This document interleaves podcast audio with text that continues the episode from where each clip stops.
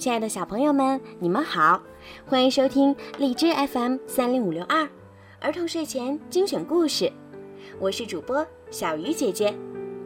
今天呀，小鱼姐姐要继续给你们讲《木偶奇遇记》的第十八集。正像诸位可以想象到的，仙女让木偶由于鼻子长的出不了门儿，哭叫了整整半个钟头，不去理他。这是为了好好给他一个教训，让他改正撒谎这种极坏的毛病。这种毛病小孩子最容易有。可等他看到木偶脸也变了，绝望的眼睛都要凸出来时，很可怜他，拍了拍手掌。一听到拍手掌，成千只的啄木鸟打窗子飞到屋里来。他们都知道了匹诺曹的鼻子上，开始嘟嘟嘟嘟，狠狠地啄他的鼻子。几分钟功夫，这个长过了头的鼻子就恢复了原状。您多好啊，我的仙女！木偶擦干眼泪说：“我多么爱您呀！”我也爱你，仙女回答说。你如果想留在我这儿，你就做我的弟弟，我做你的姐姐。我很想留在这儿，可我那可怜的爸爸呢？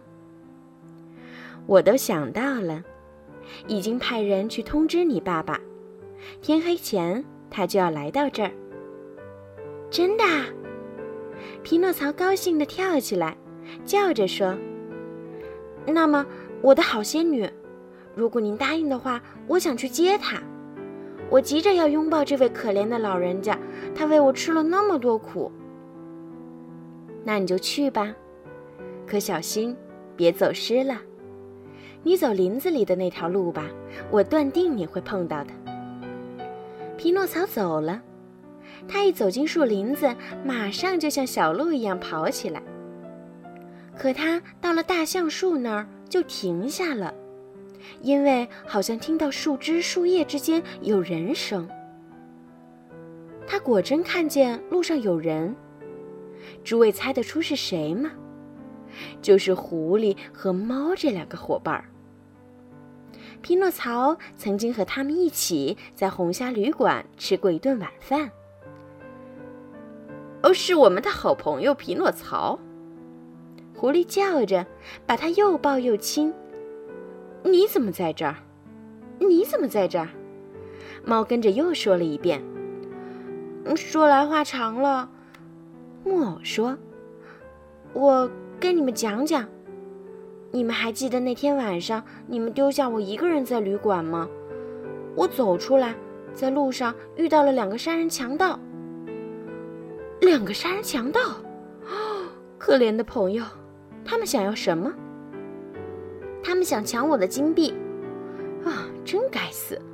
狐狸说：“该死极了。”猫跟着又说了一遍。可我撒腿就逃。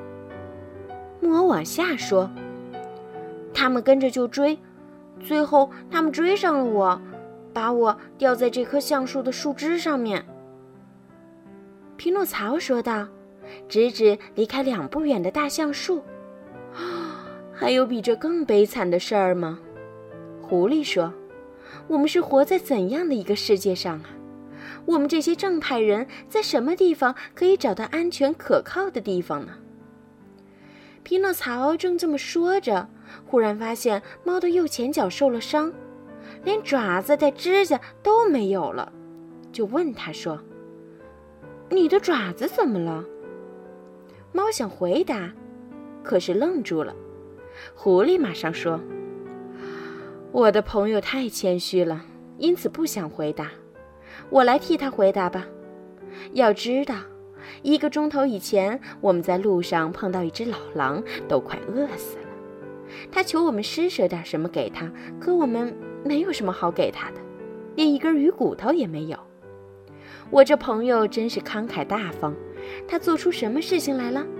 他竟从自己的前腿上咬下一只爪子，扔给这只可怜的野兽吃。狐狸一边说，一边擦眼泪。匹诺曹也感动地走到猫身边，在他耳边轻轻地说：“如果所有的猫都像你，耗子可多幸运啊！”可你这会儿在这儿干嘛？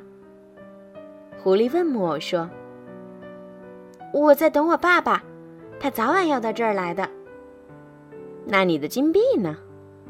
都在口袋里，就少一个，付给红虾旅馆的老板了。想想吧，四个金币到明天就能变一两千个，你为什么不听我的话？你为什么不到奇迹宝地把它们种下去呢？今天不行，我改天去。改一天就晚啦。狐狸说：“为什么？”因为这块地给一位大老人买去了，从明天起啊，再不准任何人在那种金币了。奇迹宝地离这儿远吗？不到两公里。你要跟我们去吗？半个钟头就到。你马上种下四个金币，过几分钟就可以收到两千个。今晚回来，口袋里就装满金币了。要跟我们去吗？匹诺曹没马上回答。因为他想到了善良的仙女，想到了年老的杰佩托，还想到了会说话的蟋蟀给他的忠告。可是最后，他就像一个全没脑筋、全没心肝的孩子所做的那样，也就是说，他点点头，对狐狸和猫说：“那咱们走吧，我跟你们去。”于是，他们上路了。他们走了半天，来到一个城市，叫做捉傻瓜城。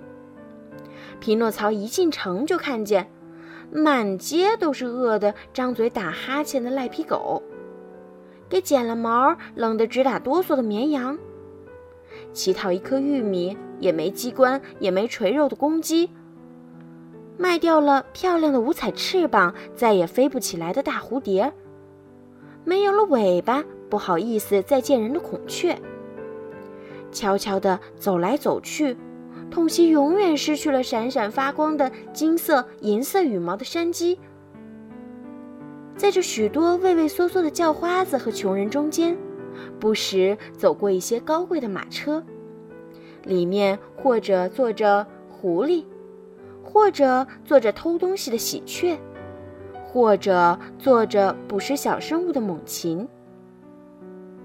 奇迹宝地在哪儿？匹诺曹问道。再走两步就到了。说到就到，他们穿过城，出了城门，就来到一块僻静的田地。这块田地跟其他田地完全没什么两样。啊，咱们总算到了。狐狸对木偶说：“现在你弯下腰，在泥地上挖一个小窟窿。”把金币放进去吧。匹诺曹按狐狸说的办，他挖了一个窟窿，把剩下的四个金币放进去，然后用点土把窟窿重新盖起来。现在，狐狸说：“你到附近水沟那儿打桶水来，浇在你种下金币的地方。”匹诺曹走到水沟那儿，因为没有桶。就从脚上脱下一只鞋子，装满了水，浇在了盖住窟窿的土上。然后他问：“还有什么事要做吗？”“没有了。”狐狸回答说，“现在咱们可以走开了。你过二十分钟回到这儿，就可以看到一棵矮矮的树从地里长出来，所有的树上都挂满了金币。”可怜的木偶高兴的忘乎所以，对狐狸和猫千谢万谢，答应送给他们最好的礼物。我们不要礼物，两个坏蛋回答说：“我们只要能教会你不劳而获、发财致富，就像过节一样高兴。”他们这么说着，向匹诺曹鞠了个躬，祝他得到好收成，就干他的事儿去了。好了，小朋友，今天的故事就讲到这儿啦。如果你们喜欢小鱼姐姐讲故事，别忘了让爸爸妈妈动动手指，把小鱼姐姐的故事呀转发给更多的小朋友听吧。好了，孩子们，晚安。